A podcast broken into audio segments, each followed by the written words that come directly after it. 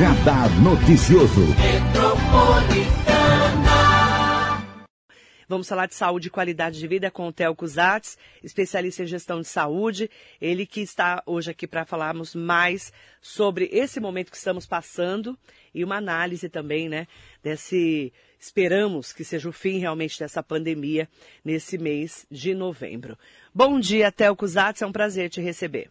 Muito bom dia, Marilei. Bom dia, amigos aqui da rádio, as ouvintes. Firme e forte? Firme e forte. Prazer enorme estar aqui de novo falando um pouquinho. Saudade de, de, de, né, desse contato, desse diálogo, desses debates falarmos, discutirmos, debatermos, trazermos também informação, informação. com, sim, principalmente, né, com credibilidade para as pessoas que nos acompanham, né, Theo? Claro, Há sim. tantos anos aqui na rádio. Sim. Eu quero pedir para o Theo, é, começando a falar, né, que depois de duas semanas decaindo, a média móvel de mortes pela Covid-19 voltou a registrar uma alta no Brasil, ultrapassando a marca de 250 vítimas fatais, que foi um aumento de 25% em 14 dias. Ontem o país registrou 264 mortes nas últimas 24 horas e já ultrapassamos 610 mil pessoas que morreram no Brasil. Mas tem um levantamento que eu quero que ele também comente, que foi feito em São Paulo, apontando que 8 em cada 10 pessoas tinham anticorpos de Covid na capital.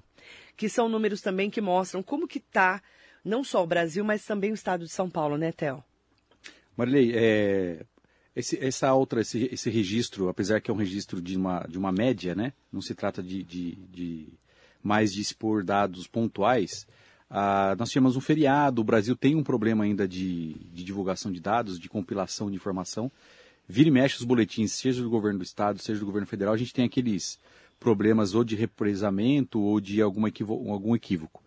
Obviamente que é um sinal de alerta, né? Isso é, preocupa. Lembrando que 200 mortes por dia é morte pra caramba, não é pouco, né? Não adianta a gente se acostumar. A gente, a gente tem, tem falado há algum tempo, tá? nós estamos todos meio anestesiados desde Verdade. que ele não chegue perto da gente, né? Verdade. Porque quando é um parente da gente, para o mundo, como deve parar é. para as 200 pessoas que perdem um familiar todos os dias. Isso mesmo. Então isso é, isso é muito importante. O que vale lembrar, Marilei, que é uma doença infecto-contagiosa. É uma doença que não vai sair tão rápido assim.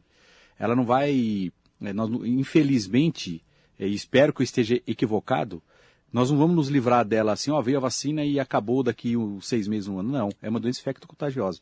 Pode ser que toda vez que tenha, que a gente pegue, mesmo que casos leves, seja como na China, na, no, no, Japão, qualquer gripe, máscara. Uhum. Então pode ser que isso vire uma, uma, uma prática comum porque é uma doença infecto-contagiosa. E que a hora que virar uma cepa diferente, pode ser que agrave os casos novamente. Então acho que vale assim uma, uma atenção.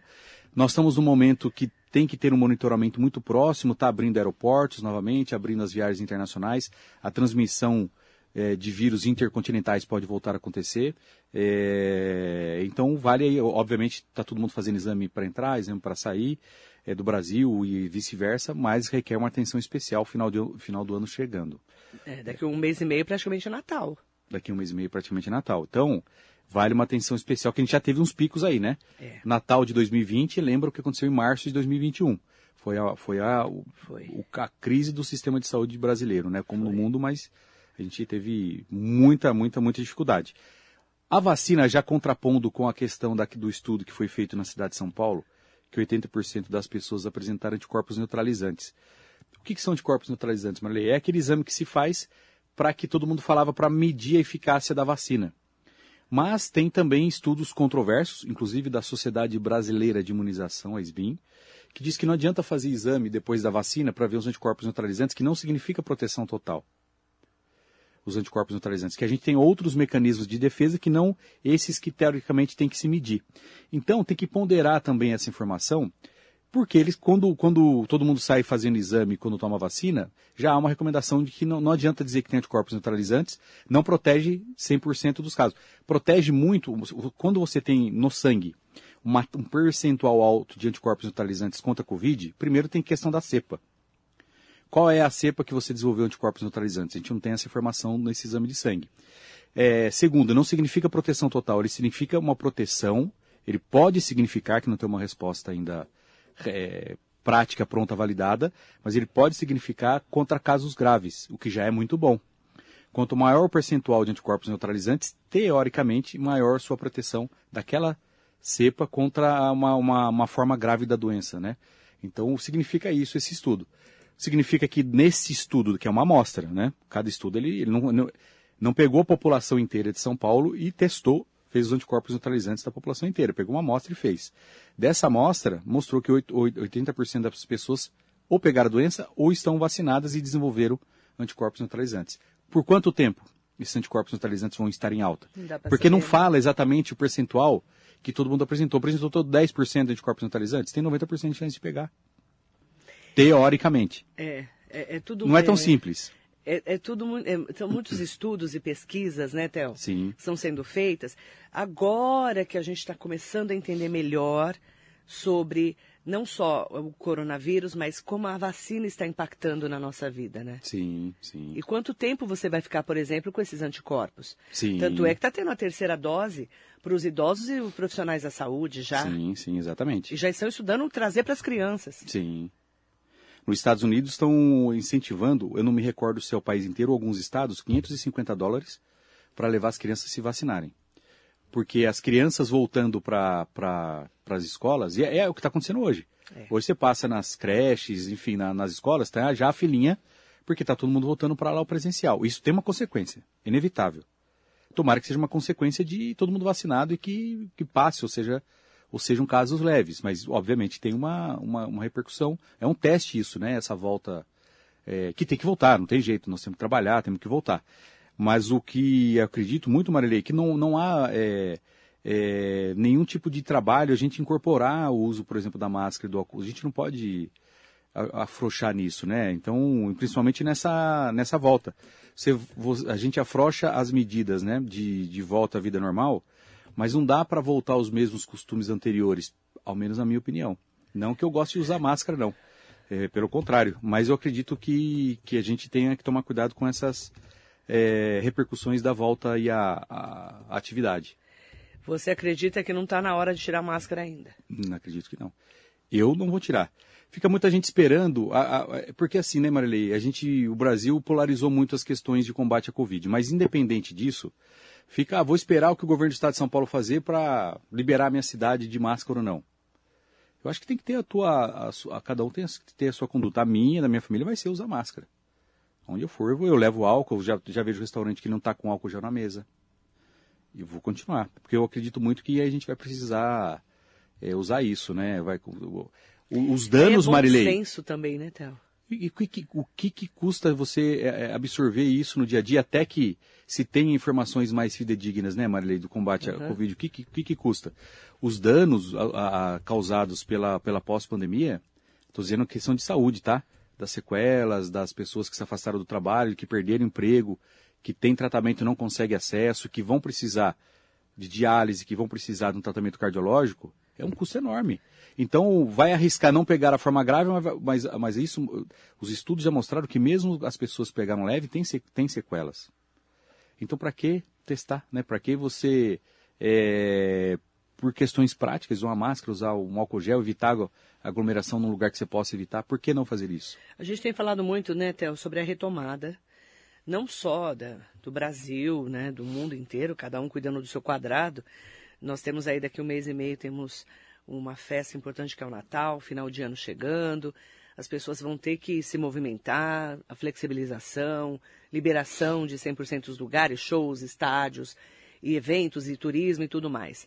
Mas é, o bom senso para continuarmos nos cuidando precisa continuar também. Isso tem sido falado muito pelos especialistas. E nós também estamos nessa preocupação de voltarmos a nos cuidar em relação à saúde, que são as cirurgias eletivas, os tratamentos que ficaram parados, quantas e quantas pessoas estão nas filas, que a gente já falou aqui, inclusive, das filas das cirurgias. E como é que está isso na região do Alto Tietê, essa retomada? Marileia, o, o, a parte pública eu vejo muito por, escutando você, né? Você traz muita gente da saúde, a semana trouxe gente muito boa aqui, o Zé, que era do Luzia, está lá em São Paulo, vi, Sim. o Abdu, só gente boa. É, e aí você vai escutando um pouquinho o que está acontecendo. Eu vejo uma volta, Marilê, assim, uma pressão já da, da população e tem que fazer para voltar uhum. aos serviços normais. Agora, veja que essa questão de, de conduta pessoal não é tão simples, Marilê. É, quais equipamentos vão continuar a atender Covid? Vai atender junto com o normal? Porque hoje quem atende, tá, atende separado. Uhum. Não sabe o que é isso dentro do hospital. Você tem que ter uma área que é, é, é foi provis, é, provisionada, na maioria dos serviços, é, dos hospitais, mesmo os grandes, pegou uma área que não era preparado para isso e virou serviço para atender Covid ou suspeito. Então você é, divide o, o hospital. O hospital municipal virou tudo Covid. Então, mas lá virou tudo Covid, certo? Mas o Luzia não, foi uma parte só. Uma parte só, que hoje não atende mais. Santa Casa foi uma parte só. Que não sei se atende, a Santa Casa não Santa sei se está atendendo não Covid. Atende mais, não Covid atende não mais. atende, então. Não. Então o Hospital de Bras Cubas vai atender. Tá, as UPAs vão atender. Se eu precisar internar, vai ser aonde? E aonde eu internar, né? vai fazer Covid e outras coisas ou vai fazer só Covid? Entendi. Referenciar. Referenciar. Serviço privado é a mesma coisa. É, se um hospital atender Covid e, não, e atender outras coisas, ele tem que ter dois pronto-socorros, Marley. É uma equipe para lá, uma equipe para cá, faz fila aqui, faz fila ali. É... Tem que ter uma ala separada, porque é uma doença infecto-contagiosa. E se a gente não se cuidar, os casos leves, mesmo os leves que precisam de internação em enfermaria, vai continuar tendo que ter serviço separado. Então não é simples, ah, simplesmente eu vou para um show. Tem que ver como é que os equipamentos de saúde vão se preparar para isso, porque ainda tem caso internado. Essa referência. Tivemos óbitos na região de novo. Sim. É. Essa referência eu tenho falado muito com não só com a prefeitura de Mogi, mas também com os outros municípios da região do Alto Tietê. E nós vamos fazer uma entrevista nos próximos dias aqui sobre as novas referências da região. Então, isso já está na nossa lição de casa em relação ao Sistema Único de Saúde, ao SUS, que é a grande maioria, né? Claro. Mas tem um assunto, Theo, que a gente tem falado muito aqui na rádio. Eu fui a primeira a levantar essa questão, inclusive, né, nosso trabalho de utilidade pública e prestação de serviços, que é o risco do pronto-socorro da Santa Casa, no dia 29 de dezembro, fechar as portas, né?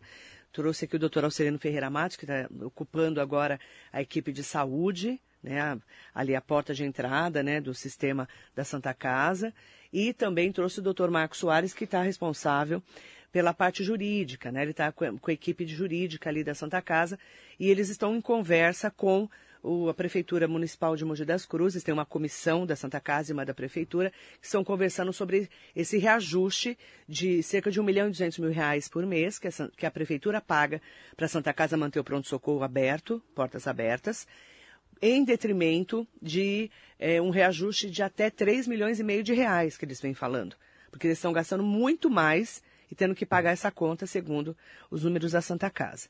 Eu estou aqui com o doutor Luizinho, que é médico, que também é um dos nossos colaboradores, está sempre aqui com a gente. E ele pergunta assim: Bom dia, Theo, bom dia, Marilei. Theo, qual a sua opinião sobre o risco da Santa Casa fechar a porta do pronto-socorro devido à dificuldade de acerto de contratos? Que é o, o contrato entre Santa Casa e Prefeitura de Mogi. Até porque é obrigatório um pronto-socorro na cidade devido à lei orgânica.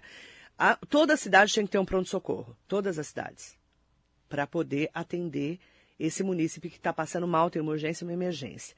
E aí a pergunta do doutor Luizinho veio de encontro à pergunta que eu tenho também feito aqui na rádio. Inclusive, já fiz essa pergunta para o prefeito Caio Cunha, ele falou que eles estavam estudando.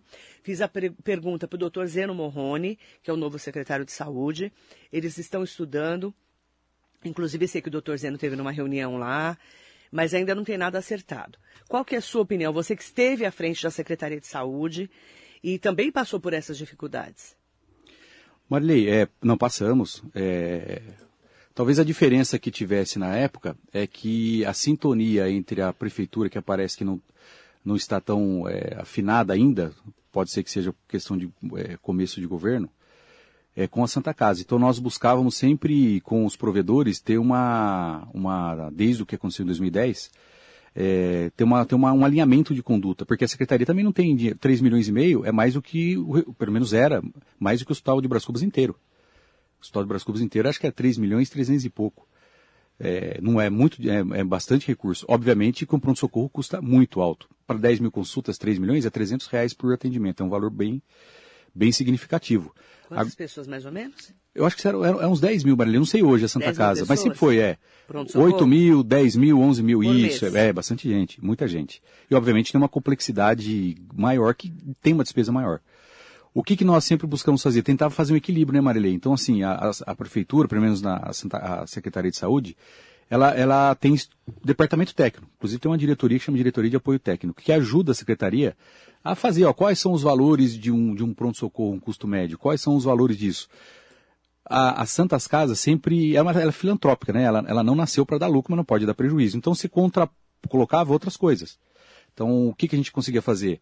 O Estado ajudava um pouco o Pró Santa Casa, não sei se existe mais incentivos. Existem outros incentivos, é, outros, para ajudar no custeio, sem contrapartida. Porque o problema das Santas Casas é o dinheiro que vinha, mas tinha que prestar mais serviço. Aí era mais prejuízo.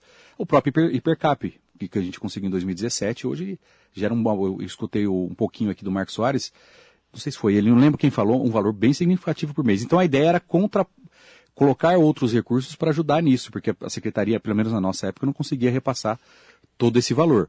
Agora, o que é mais importante, Marilei, eu não vejo na história da gestão de saúde, um pouco de experiência que a gente tem, dar certo essa, essa relação é, truculenta. Não, é, é, não, estar afinado, talvez não seja nem essa palavra, não tem nem os, os detalhes como é que está a prefeitura e Santa Casa. Não dá certo. Por quê? É, esse atrito. É, esse atrito, essa falta de entendimento, essa ou é isso ou não é nada, é, e a prefeitura também não ceder nada, sabe? Não dá certo. Não, não tem desfecho bom. Por quê? Porque a Santa Casa, 90 e poucos por cento, é verba pública.Ela não é um hospital privado. Né? Então ela, ela, ela tem essa vocação de, de coisa pública, que não pode dar prejuízo mas também não, não, não, não dá para dar, né, acima do mercado. Mas eles falam que estão pagando a conta todo mês. É, enfim. Precisa chegar num equilíbrio. Precisa achar um equilíbrio. Não é alinhamento Tal, de conduta. Talvez não seja nem aqui nem lá, mas assim, mas o entendimento, Maria, mais importante que isso, o meio termo. Isso é fundamental. Por quê? A prefeitura tem que tomar uma decisão. Ela tem que ter um pronto-socorro. Ou ela vai acertar com a Santa Casa, ou ela tem que montar outro lugar. Aí você tira um serviço da Santa Casa. Ah, tá, tirou um prejuízo. Tá, é mais, menos um serviço da Santa Casa. Daqui a pouco, como você falou aquela outra vez, abre a maternidade. Vai a maternidade para o Hospital do Brasil, vai tirar a maternidade da Santa Casa? Acabou. Uhum. O que, que Santa Casa vai fazer? Né? E, e, o que, que a prefeitura vai fazer? Vai inviabilizar a Santa Casa? Santa Casa é um patrimônio de todos os mogianos, todo mundo foi atendido lá. Então, é, é não, não, o mais importante aí é, é, é sentar todos e entrar numa, num consenso, numa gestão compartilhada, clara, transparente, é, porque a prefeitura também tem muita responsabilidade do repasse de recursos, Marley. O Tribunal de Contas pega o provedor da Santa Casa e pega o secretário o prefeito. Estou dizendo como um órgão mínimo de fiscalização, Câmara, Ministério Público, enfim. Existe aí é, questões importantes. Não é simples, é, é, isso ou não. Tem questões aí que você responde depois. Pô, uhum. só eu sei. Então você responde por muita coisa que você às vezes nem sabe o que está acontecendo. Então esse é muito importante que, que, que eles sentem, Marley. Assim, é, o que, qual é a minha opinião sobre, respondendo a tua pergunta? Não é nem se vale três ou se vale um. Óbvio, quanto mais recursos para Santa Casa, melhor, ela precisa sobreviver. É, mas de ter uma coesão, né? A Prefeitura e a Santa Casa são uma coisa só. A, a Santa Casa faz parte do Pacto da Saúde da, da, da, Secretaria. A Secretaria precisa da Santa Casa. A Santa Casa precisa do poder público. Então, é, é precisa ter aí boa fé, sentar e tentar fazer um acerto de contas. Essa é a minha, a minha resposta. Então, depois que a rádio começou a levantar essa questão e fez esse questionamento até mesmo para o prefeito Caio Cunha, que estão, é, segundo eles, né, com essas aí. comissões intermediando essa conversa. Alguns vereadores, é, inclusive, utilizaram a tribuna da Câmara para perguntar, para questionar, né? É, o que está acontecendo. Então a gente precisa também, é, nesse momento, claro que eles precisam sentar, fazer essa gestão compartilhada com equilíbrio, entendimento e alinhamento de conduta. Sim. E assim que eles conseguirem entrar num acordo, que é o que a gente espera, para não corrermos esse risco de fechar as portas do pronto-socorro aqui de Mogi, da Santa Casa, é, sentar e também chamar a imprensa né, para mostrar essa transparência de como foi feita essa conversa Sim, né, e esses claro. números, que, né, como chegaram esses números. Marilei, né. Nem 1 milhão e 200 mil, nem 3 milhões e meio. Quanto vai ser? Sim. Né, esse equilíbrio que você está falando. E às vezes nem é só isso, a questão às vezes é gestão, Marilei. Por exemplo, o pronto-socorro da Santa Ca... da, do Luzia fechou. Nós estamos falando isso desde que antes sim, que fechou. Sim. Então, assim, deve estar com casos mais graves na Santa Casa. Sim. Será que o Luzia não e pode... voltar? que não tem especialidade lá. Ou, ou, ou, bater um caso, um caso mais grave, não pode ter vaga zero para Santa Casa no Luzia? Porque aí tira o custo. É, porque o problema, da, eu imagino que seja de Santa Casa, eu não escutei o Ostelino falar inteiro aqui, o Ostelino é um ótimo médico, super capacitado como médico. E, e tá Luizinho, equipe, tem, né? tem uma equipe muito boa na Santa Casa médica, que conhece os dois lados. O Luizinho está no Luzia também. Então, a, a questão é o seguinte, Marilei, será que os casos graves não podem ser automaticamente encaminhados para outra unidade? Uhum. Então, não, já tira da conta. Então, às vezes, não é só o repasse de três ou um ou dois, é questão do sistema, como é que vai funcionar. Porque se, se realmente for todos os casos gravíssimos para Santa Casa da região, como é que fica? com pronto-socorro. É, porque Santa, o Luzia está referenciado, então que seja referenciado para Santa Casa, eu estou aqui palpitando uhum. de, de fora, hein? Mas enfim. É, Mas vaga... você conhece o problema de dentro. Sim, sim, bastante. Eu ia na Santa Casa de madrugada, eu, enfim. É... Mas enfim, até para apoiar, porque Santa Casa ela, ela, é muito vulnerável nisso, Marley. Se o, se o, por isso que eu falo, se o poder público não estiver junto com a Santa Casa, ela também perde. Né? É, não dá, é, é, é, esse, esse falta de alinhamento não acaba bem. E a pergunta é. que não quer calar: o Telco Zatz vai aceitar o convite do prefeito Caio Cunha de fazer parte o... da equipe? Ele convidou você aqui no ar. Na, é, o Marilei, o, é, eu escutei... o é foi ótimo, né? não, não, imagina. É... Ele falou de escutei, você eu recebi a, a, Não foi nem por você, uma pessoa que passou... Mas ele falou aqui. Sim, eu escutei. Eu recebi a... Fiquei muito, muito contente de ser lembrado pelo... Você vai trabalhar com o prefeito Caio prefeito Cunha? Não foi, acho que um convite disso, não, Marilei. Foi um convite para ajudar. E ele sabe que pode contar comigo. Não é para cargos, não. De, pelo contrário. Você não quer voltar para a secretaria como secretário? Não, imagina, tem, não, não foi, não foi nesse sentido que ele fez esse convite, com certeza. Eu não falei com ele, mas ele, eu acredito que era de, ele falou de experiência, de experiência, de ideias, né? A gente errou muita coisa, mas acho que muita coisa a gente acertou. E eu, ele sempre soube disso, que estou totalmente à disposição do que ele achar que a gente pode dar uma opinião, né? A gente quer que a nossa cidade vá bem. Então, quanto a isso, eu estou totalmente. O convite aceito para ele, mas não, não foi um convite de cargos, não. Né? A gente nunca conversou sobre isso. É. para ajudar. Depois que ele. É, é, eu acredito que foi isso, né, Marley? Você que entrevistou ele, sabe mais do que eu. Não, ele falou que é para você ajudar Sim. na saúde Ele sabe que eu estou à disposição dele a hora que ele ligar. É, o Zeno, o Zeno é amigo pessoal, eu adoro o Zeno, tá super competente. Não é uma questão de cargo, não, de jeito nenhum. eu, eu tá acredito que ele foi de uma questão de ajudar. E ele sabe que eu estou totalmente à disposição dele, da Secretaria de Saúde. É, se acharem que a gente pode ah, dar uma, alguma ideia, alguma sugestão, independente de, de partido, Maria, isso, isso é até uma coisa que o Bertoli falava e realmente a gente incorporou, incorporou isso aí. Ah, quem está no governo esquece partido, Maria. A gente quer que a cidade vá bem, né? E a gente escutava muito. Eu ia muito para. Lembra do Dr. Nassimi? Às claro. vezes eu ia só para o Nassimi.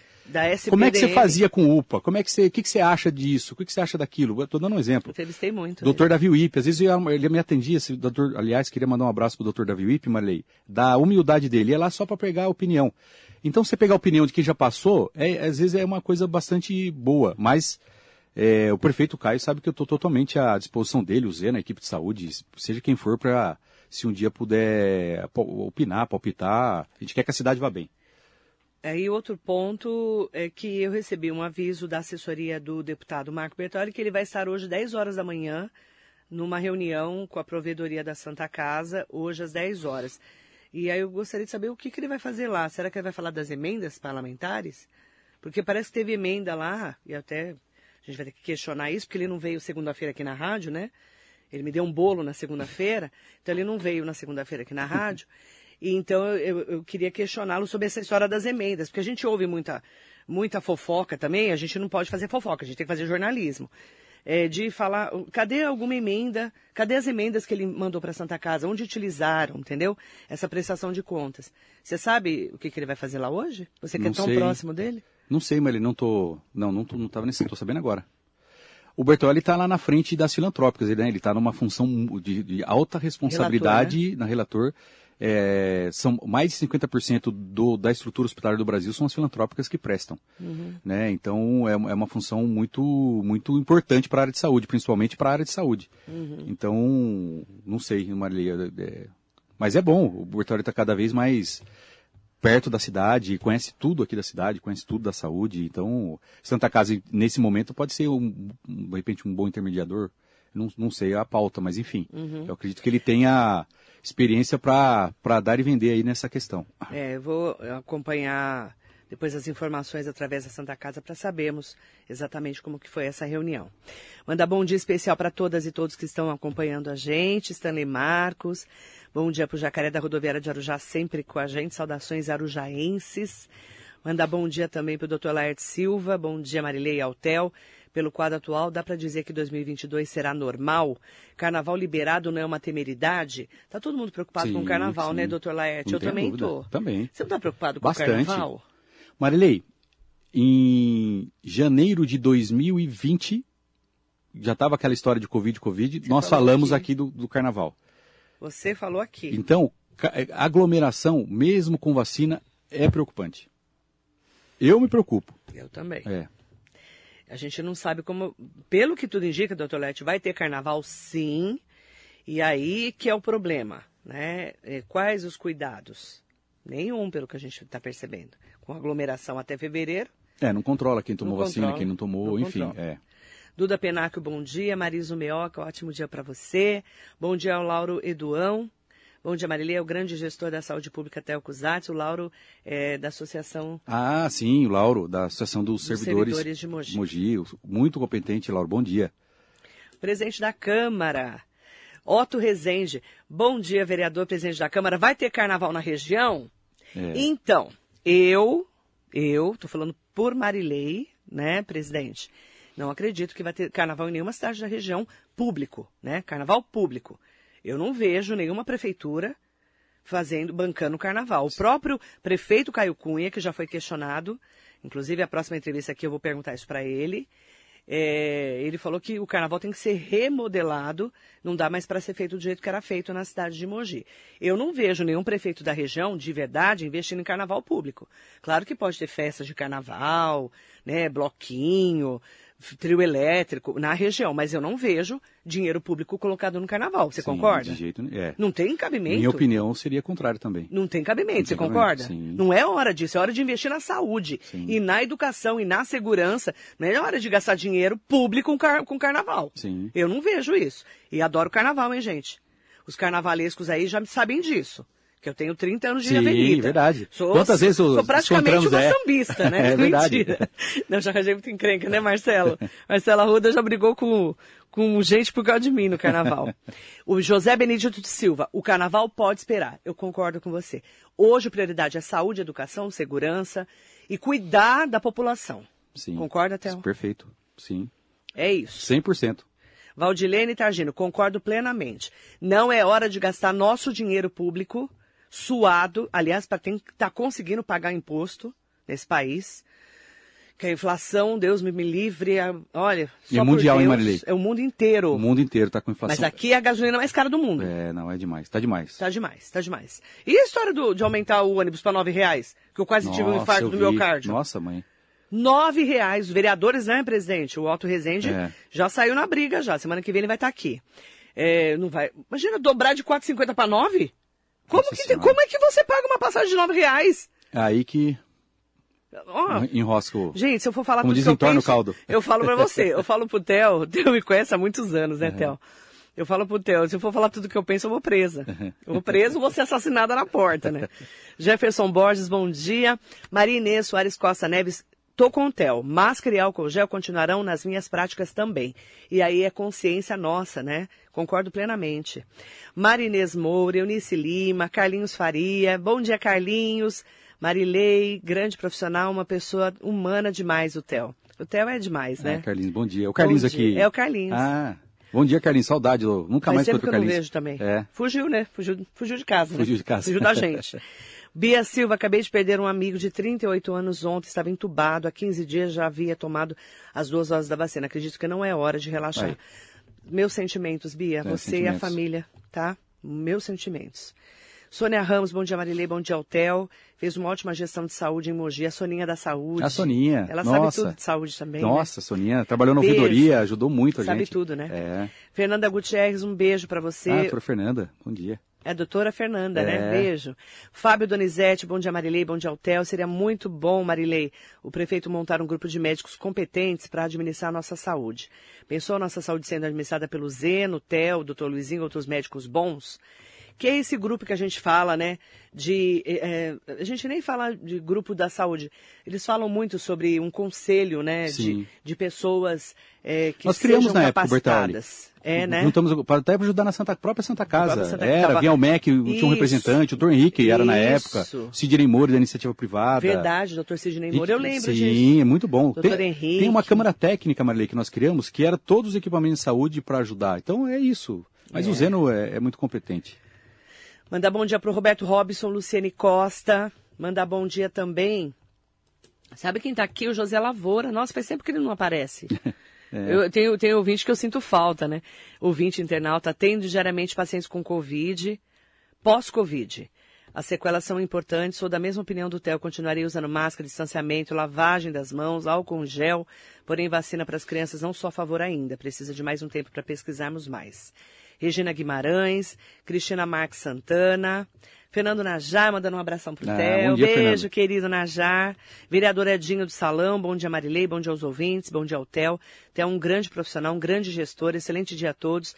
Temos que discutir muito essa questão da saúde, pois o momento está caótico. Estamos trabalhando fortemente para a melhoria da nossa cidade. Bom dia a todos. É, Edinho, bom dia. Bom dia eu vou tomar um café com você, Edinho. Bom dia. Câmara. Não te convidou ainda? Não, mas Claro que ele convidou você. É, o Edinho é muito, muito claro que boa. ele convidou. É. Oi, querido Márcio Cardoso, bom dia. Bom dia, amigo Theo. Eu quero aproveitar, Theo, para mandar bom dia. Pra... Você conhece a Maju? Oi, pai. Nossa! Tá aqui, ó, é. no, no, no Instagram.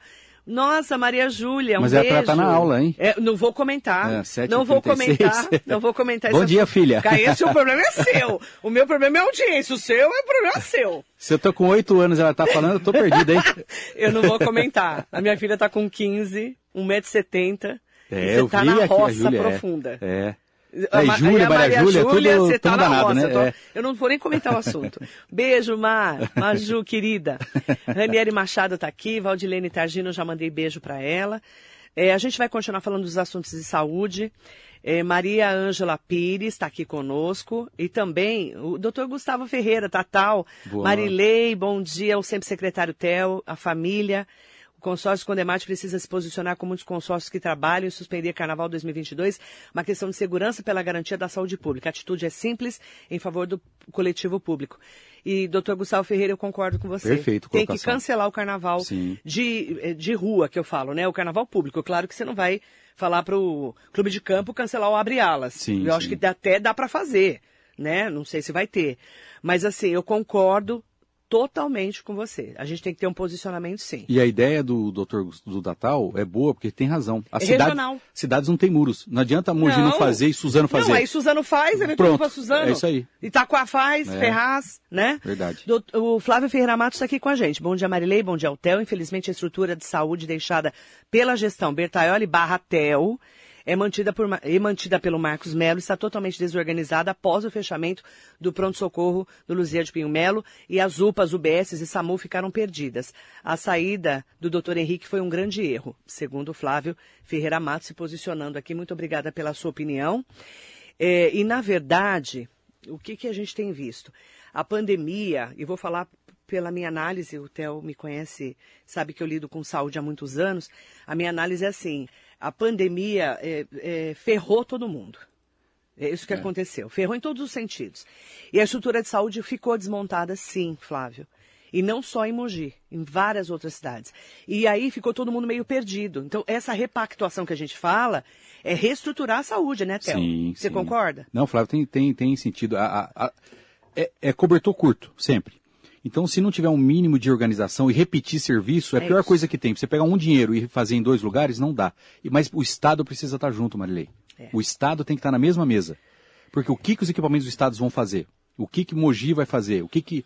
Enfim, o que, que a região vai fazer? Porque o cobertor é, é curto. Então, se não reorganizar, vai dar tropicada e vai dar trombada e quem dança é o, é o cidadão. Cada cidade cuida da sua cidade, cada prefeito cuida da sua cidade, seu secretário, com a estrutura que tem. O Condemate tem esse papel, vou chamar o Rodrigo Axuxa aqui, inclusive, o prefeito de Suzano, que é o presidente do Condemate, de fazer isso regionalmente. Marley, o Condemate tem uma ferramenta na mão que tem dois exemplos práticos lá. O primeiro foi a ACD. Tem um equipamento que é utilizado para a região, né? cada um paga um pouquinho. A Santa Casa pode fazer cirurgia ortopédica, estou dando um exemplo, para a região, cada um pactua, paga um, um pouquinho. Né? Então, então isso precisa, precisa fazer. Ou o, o, Suzano vai abrir um lindo hospital federal. O custo é altíssimo que o, Rodrigo, o prefeito Rodrigo vai ter que ter. Pode, será que é, é, mais do que Suzano precisa? Vamos dizer que seja. Pega um serviço e vende para vende, que eu digo, compartilha o custo com a região e todo mundo acessa de uma maneira organizada. Então é isso que precisa fazer. E não fica essa fila enorme para tirar pino na Santa Casa. É, não pode. Sem dinheiro. Infecciona. É... Sem dinheiro, né? E não estou falando mal da Santa Casa, não, porque sim, eles estão sem dinheiro para isso. É. A ortopedia não tem dinheiro. O cobertor é curto, você acabou de falar. Sim. E a rádio tem um papel, você sabe disso, como prestador de serviços, é, utilidade pública, de colocar o dedo na ferida e falar, ó, oh, tá acontecendo isso, isso, isso. Tanto é que essa história do pronto-socorro da Santa Casa Começou aqui. Começou aqui, verdade. E foi para parar na Câmara, a Prefeitura, a gente está questionando todo mundo e o nosso papel é esse, né? Jornalismo é isso. Sim. Né? Você não é que ficar falando, ai, como ele é bonito, ai, que lindo, é. ai, que maravilha. Quando tá bom, ok, mas quando não tá, e o que precisa ser resolvido também, não é, sim, Théo? Sim, perfeito. Gestão é isso. Exatamente, Marilei. Exatamente. Eu sei disso, E você não contribui. Sei. O, o, o, o Theo, os anos que ele ficou lá na, na frente da secretaria, apanhou muito. É. Aprendi apanhou, bastante. Apanhou bastante. Mas o apanhou, Aprendi gente, é o também, entre é. aspas, tá? É o entre aspas. Sim. É, o aprendizado é, é Sim, sim. diuturnamente. Obrigada, tá? Obrigado a você, Marilei. Vamos Ótimo voltar dia a todos. a falar de saúde, que é um assunto tão importante nesse momento de pandemia, que ainda estamos em pandemia, mas principalmente para repactuarmos a nossa saúde. É isso aí. Obrigada. Obrigado, Marilei. Bom dia para você.